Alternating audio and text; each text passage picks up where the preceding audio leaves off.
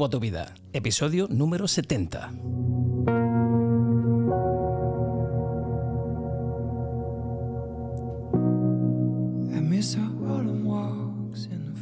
¿Qué tal amigos? Y bienvenidos a un nuevo episodio de Rumbo a tu vida.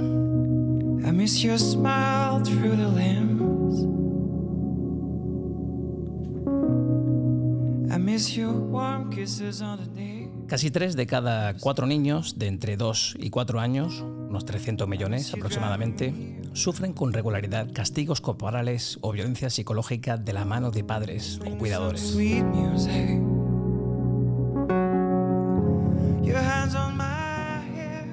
Una de cada cinco mujeres y uno de cada 13 hombres declaran haber sufrido abusos sexuales cuando tenían entre 0 y 17 años.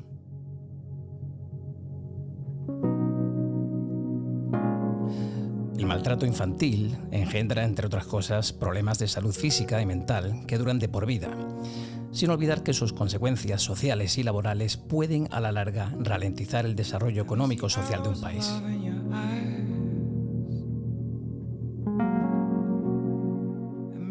Con frecuencia el maltrato infantil queda oculto. Solo una parte de los niños que son víctimas de malos tratos reciben en algún momento el apoyo de profesionales de la salud. Un niño que haya sufrido abusos tiene mayor probabilidad de abusar de otros cuando llega a la edad adulta, de tal modo que la violencia se transmite de una generación a otra. Por ello es crucial interrumpir este ciclo de violencia y al hacerlo generar efectos positivos que abarcan varias generaciones.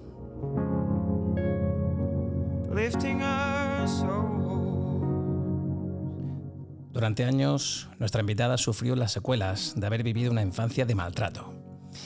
En casa convivían con la violencia de género y violencia familiar, y aunque le marcó mucho, lo vivió en silencio durante mucho tiempo. En plena adolescencia, cuando cortó la relación con su padre, se hundió y tocó fondo, desarrollando un trastorno alimentario y un gran problema de autoestima. Tardó varios años en comprender que todos llegamos al mundo para cumplir con un plan y que ella había vivido esa infancia para aceptar su papel.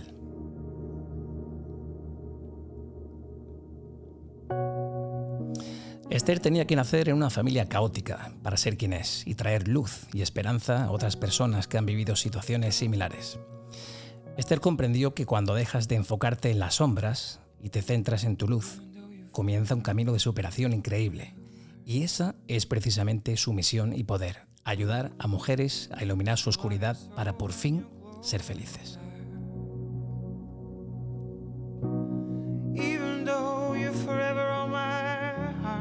Esther es terapeuta emocional y espiritual, escritora y CEO en su empresa, donde inspira y acompaña a todas esas personas que necesitan sanar su historia para tener la vida que tanto desean tener. Esther López, bienvenida rumbo a tu vida. ¿Qué tal estás? Muy buenas, gracias por cederme este espacio. Genial, me ha encantado la intro. Estaba bueno, bueno, un poquito tristona, tampoco pretendía yo ponernos en este tono, pero la historia lo merece, ¿no? La historia, ahora nos contarás tú en más detalle, lo merece. Bueno, primero te quiero agradecer el tiempo que hemos conseguido encontrar ahí a trancas y barrancas, pero al final aquí estamos. Así que muchísimas gracias por estar aquí. Bueno, pues Esther, como yo decía en la intro, he contado breves pinceladas de tu historia, pero ¿por qué no lo haces tú de primera mano? ¿Cómo sufriste esa violencia familiar en casa y lo más importante, de qué, de qué forma te marcó? Pues, como has dicho, ¿no? En mi casa había violencia de género. Entonces, cuando vives en una casa donde hay este tipo de violencia, por mucho que queramos creer que no es así, afecta a los que hay por debajo, ¿no? Que son los hijos. Entonces, al final se convierte en violencia familiar. En mi caso era sobre todo violencia psicológica, violencia emocional. Sí que es verdad que yo he presenciado situaciones en las que había violencia de otros tipos, como físico y demás, pero en mi caso en concreto era sobre todo eh, psicológica. Entonces, claro, es, un tipo de, de violencia que como lo vives desde el núcleo, lo estás viviendo desde las personas, en mi caso era pues, por parte de mi padre, desde una de las personas que se supone que te tienen que querer, cuidar y proteger, es, lo, lo, estás normalizando desde que naces, ¿no? Es si esta persona que supuestamente tendría que protegerme y cuidarme me está tratando así, pues quizá es que es la forma en la que debo ser tratada. Entonces, aquí es donde interiorizas esta forma de funcionar, de relacionarte, de, de vivir. Aprendes que esta es, que la vida funciona así y para ti es algo muy doloroso pero muy normal, con lo cual pues lo vives en silencio.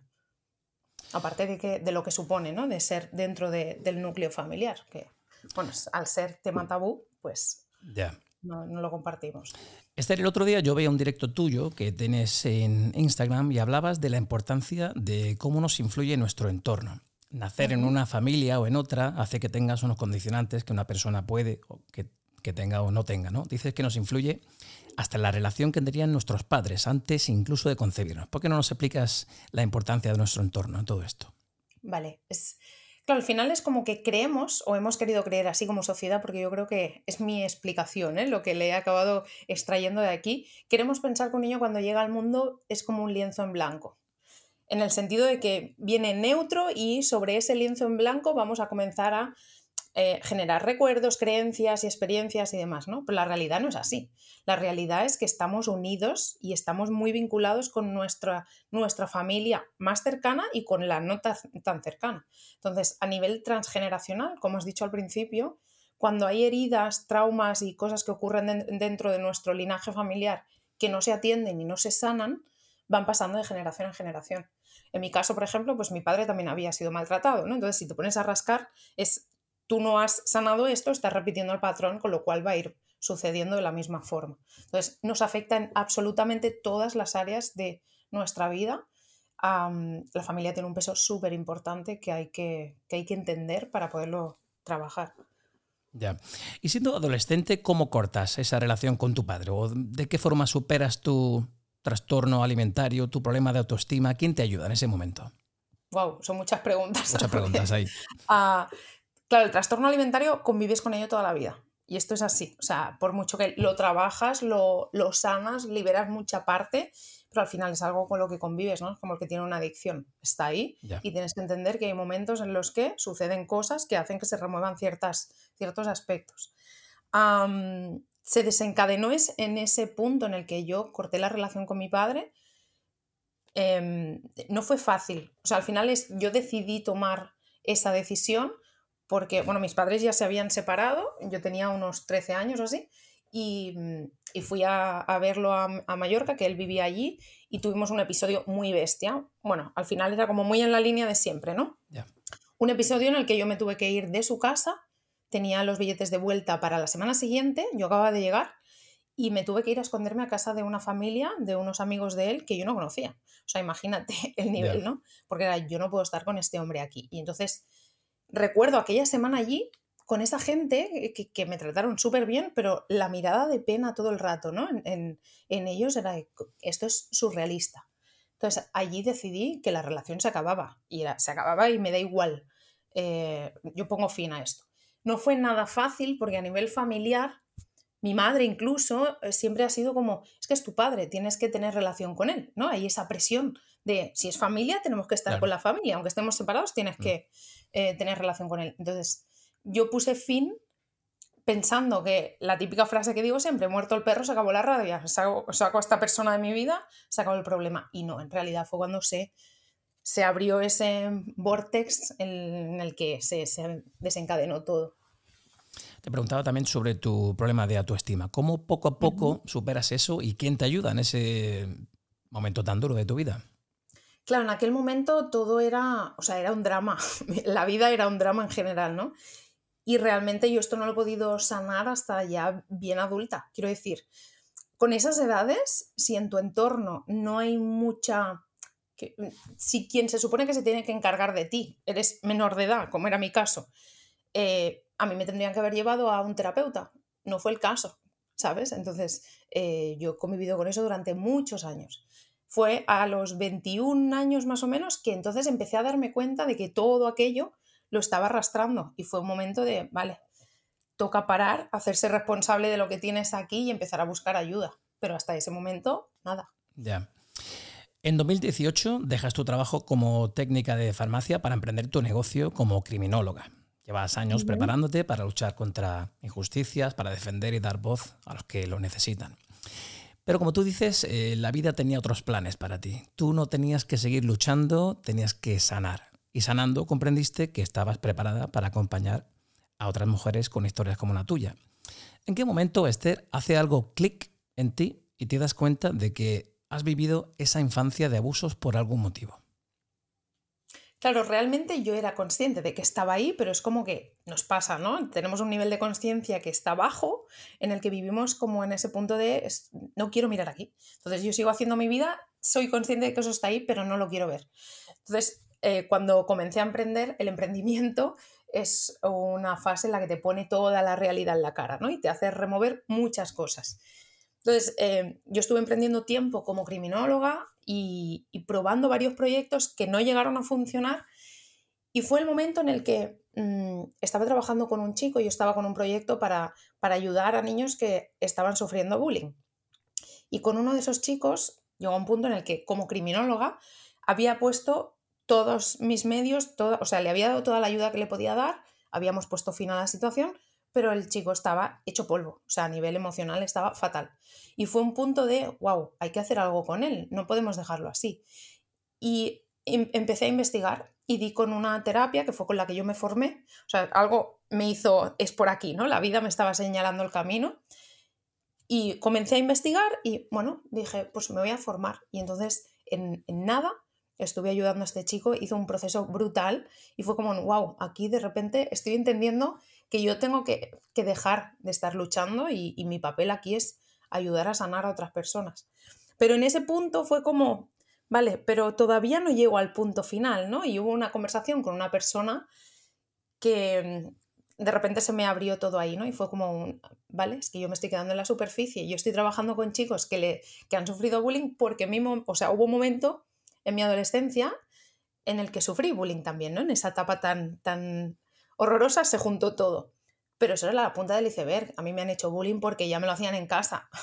Entonces es, ahí descubrí que ese era el punto en el que tenía que trabajar. Y ahí fue cuando me introduje en mi proceso, mi propio proceso de sanación. O sea que te conviertes en terapeuta emocional y espiritual, escritora también, ahora hablaremos sobre tu libro.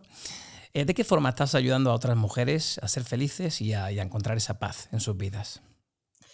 Pues hago terapia con, mujeres que han vivido experiencias parecidas, ¿no? Y, wow, es brutal cómo vienen, porque al final cada una tendrá una historia diferente, pero el trasfondo es siempre el mismo, es no te han permitido ser. Has venido aquí y de una forma o de otra te han estado manipulando, chantajeando, ninguneando, no te han dado ese espacio para que tú realmente puedas ser feliz, quererte, cuidarte y experimentar la vida que realmente hay para ti. Entonces, hacemos procesos que son brutales y que es, increíble ver cómo viven el mismo proceso que he hecho yo, ¿no?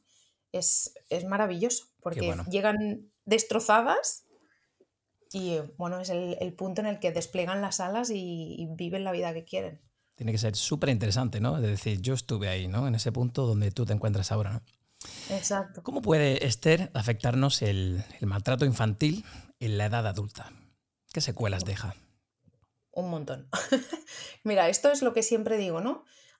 es importante que nos demos cuenta que absolutamente todo lo que nos pasa actualmente en la edad adulta es resultado de lo que hemos vivido en el pasado. Entonces, pensamientos que son nocivos, autodestructivos, tendencias a eh, relacionarnos de forma mm, nociva con la comida, tanto sea comer poco, comer mucho, hacer dietas, tal, todo lo que sea relacionado con la alimentación, con nuestra propia imagen, con la forma en la que nos relacionamos con los demás, ¿no? Hay muchísimas, ah, muchísimos problemas que vienen de aquí y que como por norma está como muy normalizado en la sociedad, porque todos vamos con esas heridas de infancia, hayamos sido maltratados o no, lo hemos normalizado.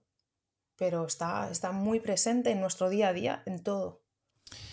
¿Tú eres que en el colegio detectamos el maltrato infantil? Yo, por ejemplo, soy docente y no siempre somos conscientes de por qué ese niño, por qué ese niño o niña se comporta así en clase. ¿Por qué insulta al profesor? ¿Por qué no presta atención?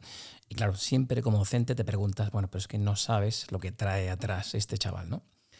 Deberíamos ser más conscientes de esto, ¿no? De, de, de, esos posibles maltratos infantiles sí que detectamos en casos muy evidentes, este niño está muy dejado, algo le pasa, vamos a investigar un poquito aquí. Claro, esto es súper importante porque ya lo has dicho, ¿no? Está muy dejado a nivel eh, de higiene personal. Sí, higiene personal, a nivel físico. Claro, pero esto. Mal nutrido a veces, no tiene bocadillo, no tiene tal, no viene peinado. Claro, algo pasa en casa, ¿no? Claro, pero esto es, esto es muy bestia, porque en pleno siglo XXI todavía nos estamos planteando que si el maltrato es esto. O, o si hay marcas físicas, pero es que va mucho más allá y es muchísimo más sutil.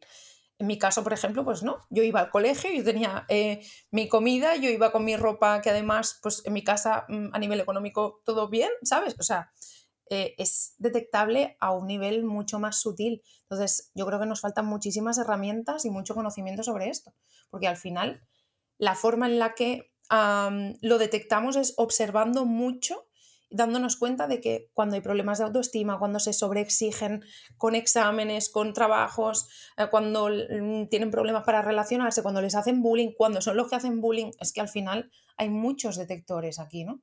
Y el problema es que identificamos el maltrato como algo muy violencia que se pueda ver, pero va mucho más allá. Y hay familias que son tranquilas, en las que no hay gritos y demás, y también están maltratando al niño o a la niña. Porque mm, eh, hay maltratos de muchos tipos. ¿Cómo podríamos detectarlo? Por ejemplo, en, el centro educativo donde yo trabajo eh, tenemos un protocolo que seguimos y si algún profesor nota algo, no necesariamente a nivel físico, pero si nota algo, lo más mínimo en comportamiento, en actitud, en reacciones, en, en atención, pues hay una pequeña aplicación que utilizamos y ahí el profesor que detecta eso en ese momento escribe algo. Me preocupa Pepito de los palotes. Y si otro profesor ha también escrito, oye, pues me preocupa a mí también, el otro día tuvo este comportamiento en clase, o tuvo esta respuesta, salida de tono, etc. Y cuando ya se repiten, es un patrón que se va repitiendo, ahí ya actúa el colegio y dice, bueno, vamos a ver qué pasa. ¿Qué más podríamos hacer? Es interesante esto, ¿eh? porque claro, yo veo de, cuando yo iba al cole, era como, había muchas situaciones en las que era evidente y nadie lo vio. pero claro, la cosa es escucha activa todo el rato. Y para mí eso es lo principal. Importante. Es súper chulo esto, ¿no? De que pongáis en común vosotros como docentes, pero sí que tiene que haber como que es difícil, porque claro, cuando tienes muchos niños, ¿cómo vas a tener ese contacto tan directo como para que te cuenten? Pero al final yo creo que es darles ese espacio de confianza, porque piensa que, que el hablar de lo que está ocurriendo en la familia es como traicionar a quien está ahí dentro. Entonces es muy difícil alzar la voz y decir que está pasando esto.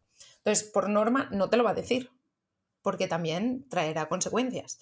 Entonces, claro, mm, tienes que generar ese, ese, ambiente de confianza con el niño o la niña para que se sienta en, eh, con, la, con la confianza para podértelo compartir. Es complicado. Es complicado, muy complicado. Hay mucho donde rascar, como tú dices. ¿Cómo volvemos, Esther, a relacionarnos de una forma sana cuando hemos sido maltratados en la infancia. el otro día tenía, hacíamos un podcast con Mari Santalla y hablamos sobre relaciones tóxicas, pero a todos los niveles, no solamente con nuestra pareja eh, romántica.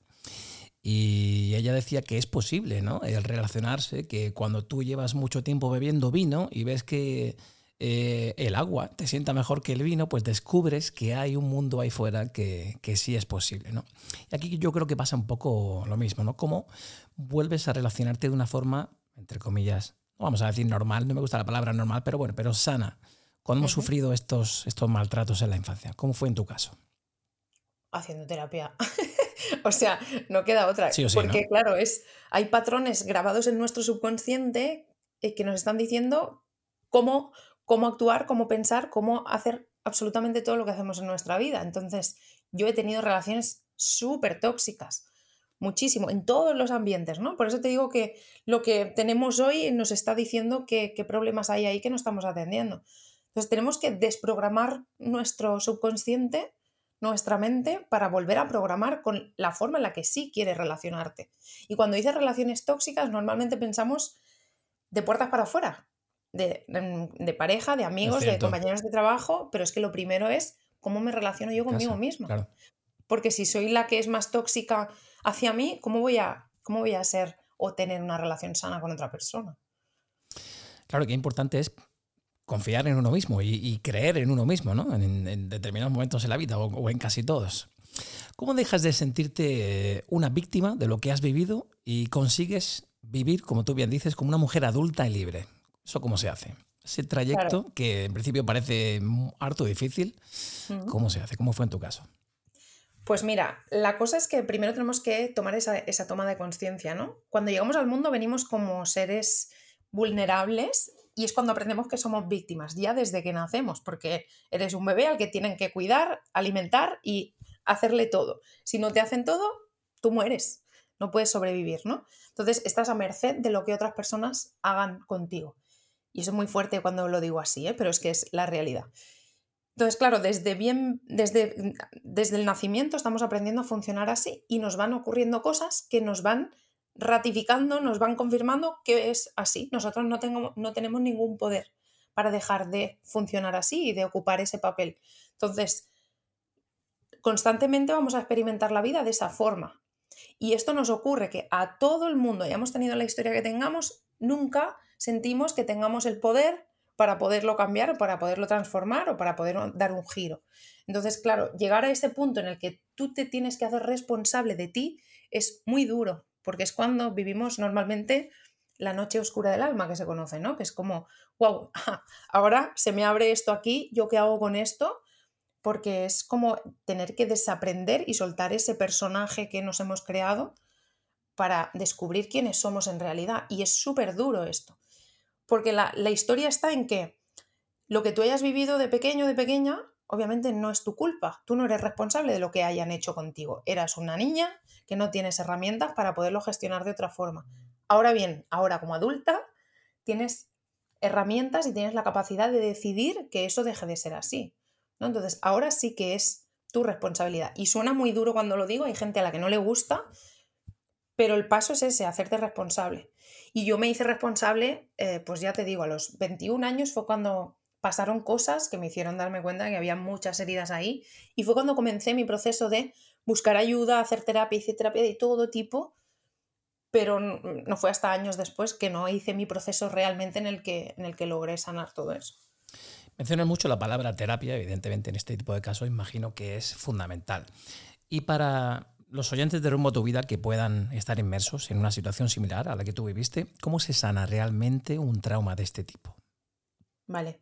Claro, yo te digo a mi experiencia y de la forma en la que lo trabajo después de haber hecho tanta prueba, tanto prueba-error, ¿no? Tantas terapias distintas, porque si ya es duro en sí, normalmente nos da miedo abrir esa historia y es como que cada vez la cerramos más, ¿no? Entonces, imagínate cuando la abres y te das cuenta de que estás abriendo estás removiendo toda esa historia sin conseguir soltarla, ¿no? Entonces, eso es súper frustrante.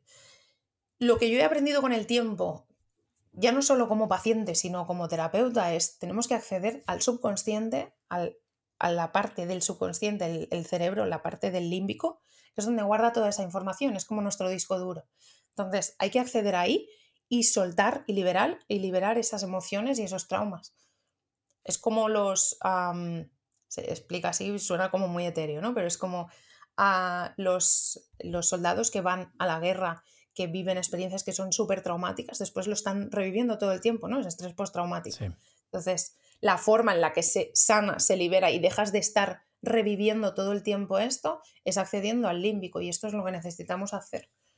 Porque es que si no, nos va a ocurrir lo mismo, ¿no? Vas a abrir la olla, vas a remover todo lo que hay ahí, pero nunca lo sueltas del todo.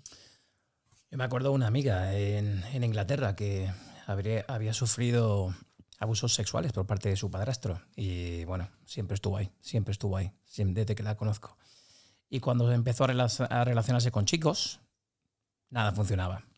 Siempre revivía los malos tratos o los abusos, etc. Bueno, pues después de todo esto, ¿cómo se puede conseguir una buena autoestima cuando has tenido experiencias tan tremendas que te han marcado la vida?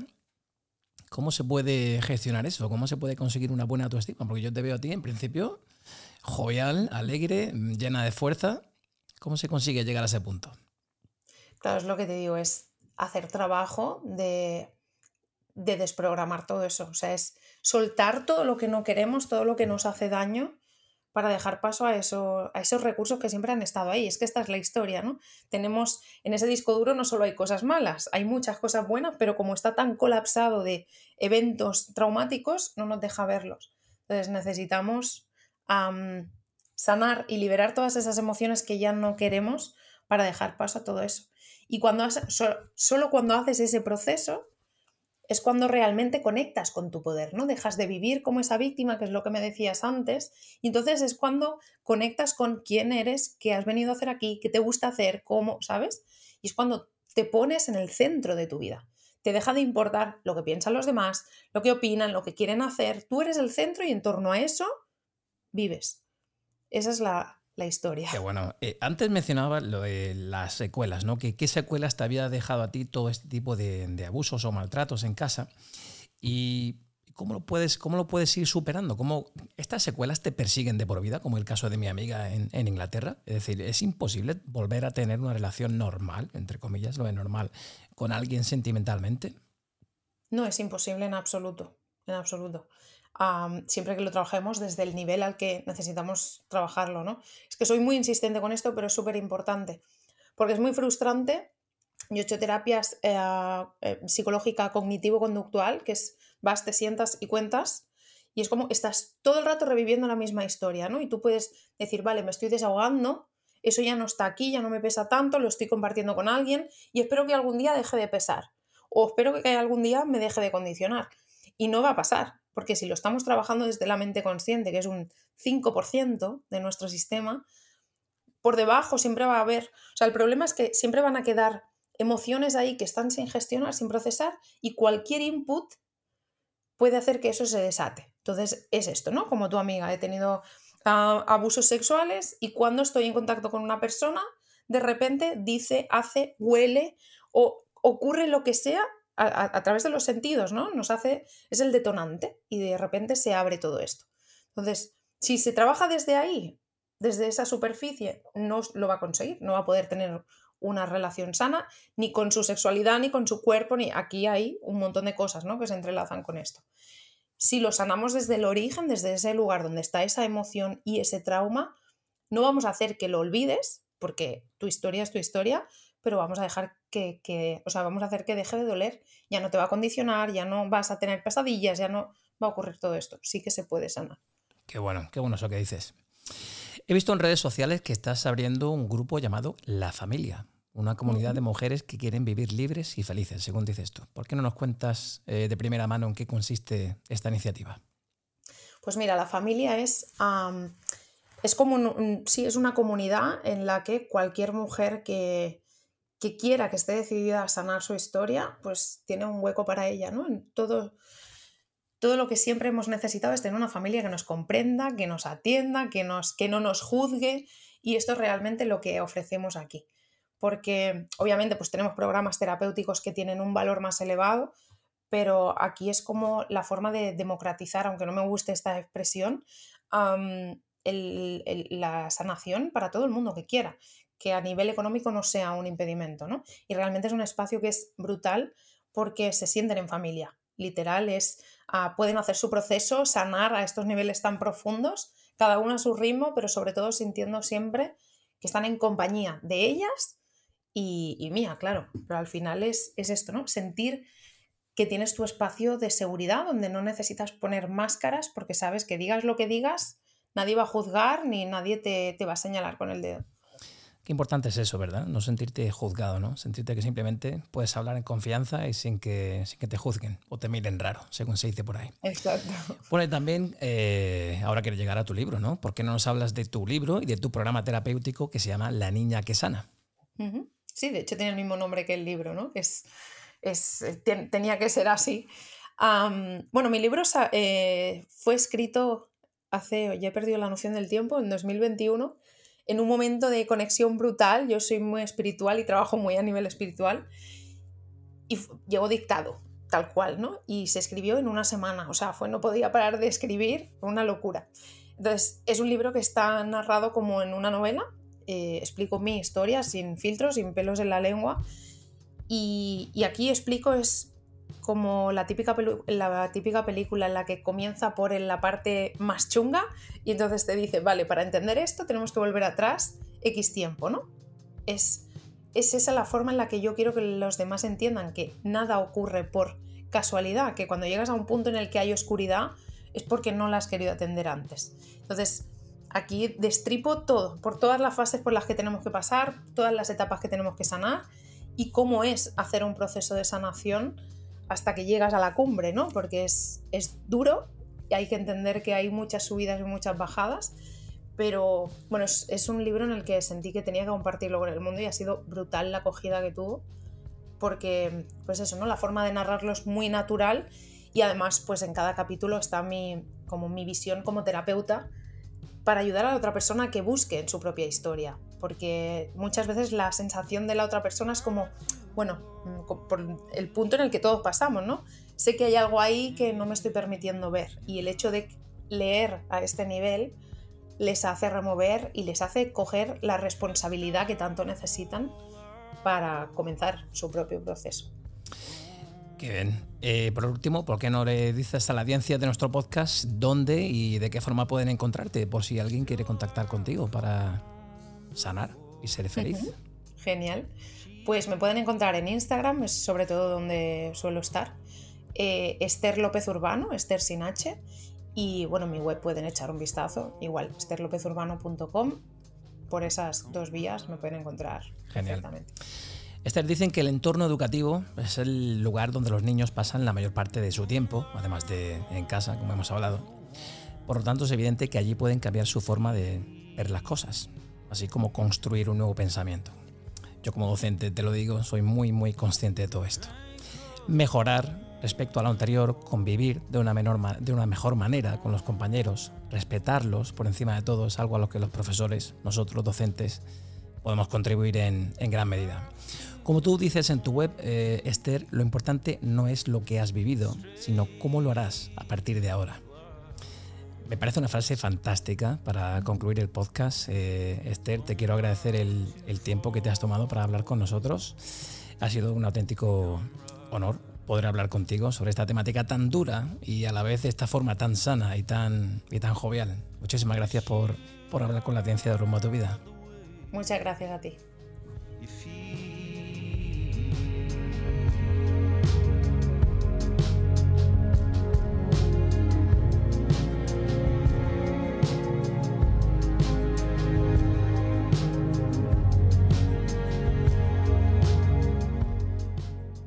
Pues ahí queda un podcast duro, pero a la vez muy informativo, muy necesario, con Esther López, la niña que sana. Ya sabéis que la podéis encontrar en, su Instagram, podéis comprar su libro llamado de la misma forma, La niña que sana. Y vosotros, ante todo, sed felices.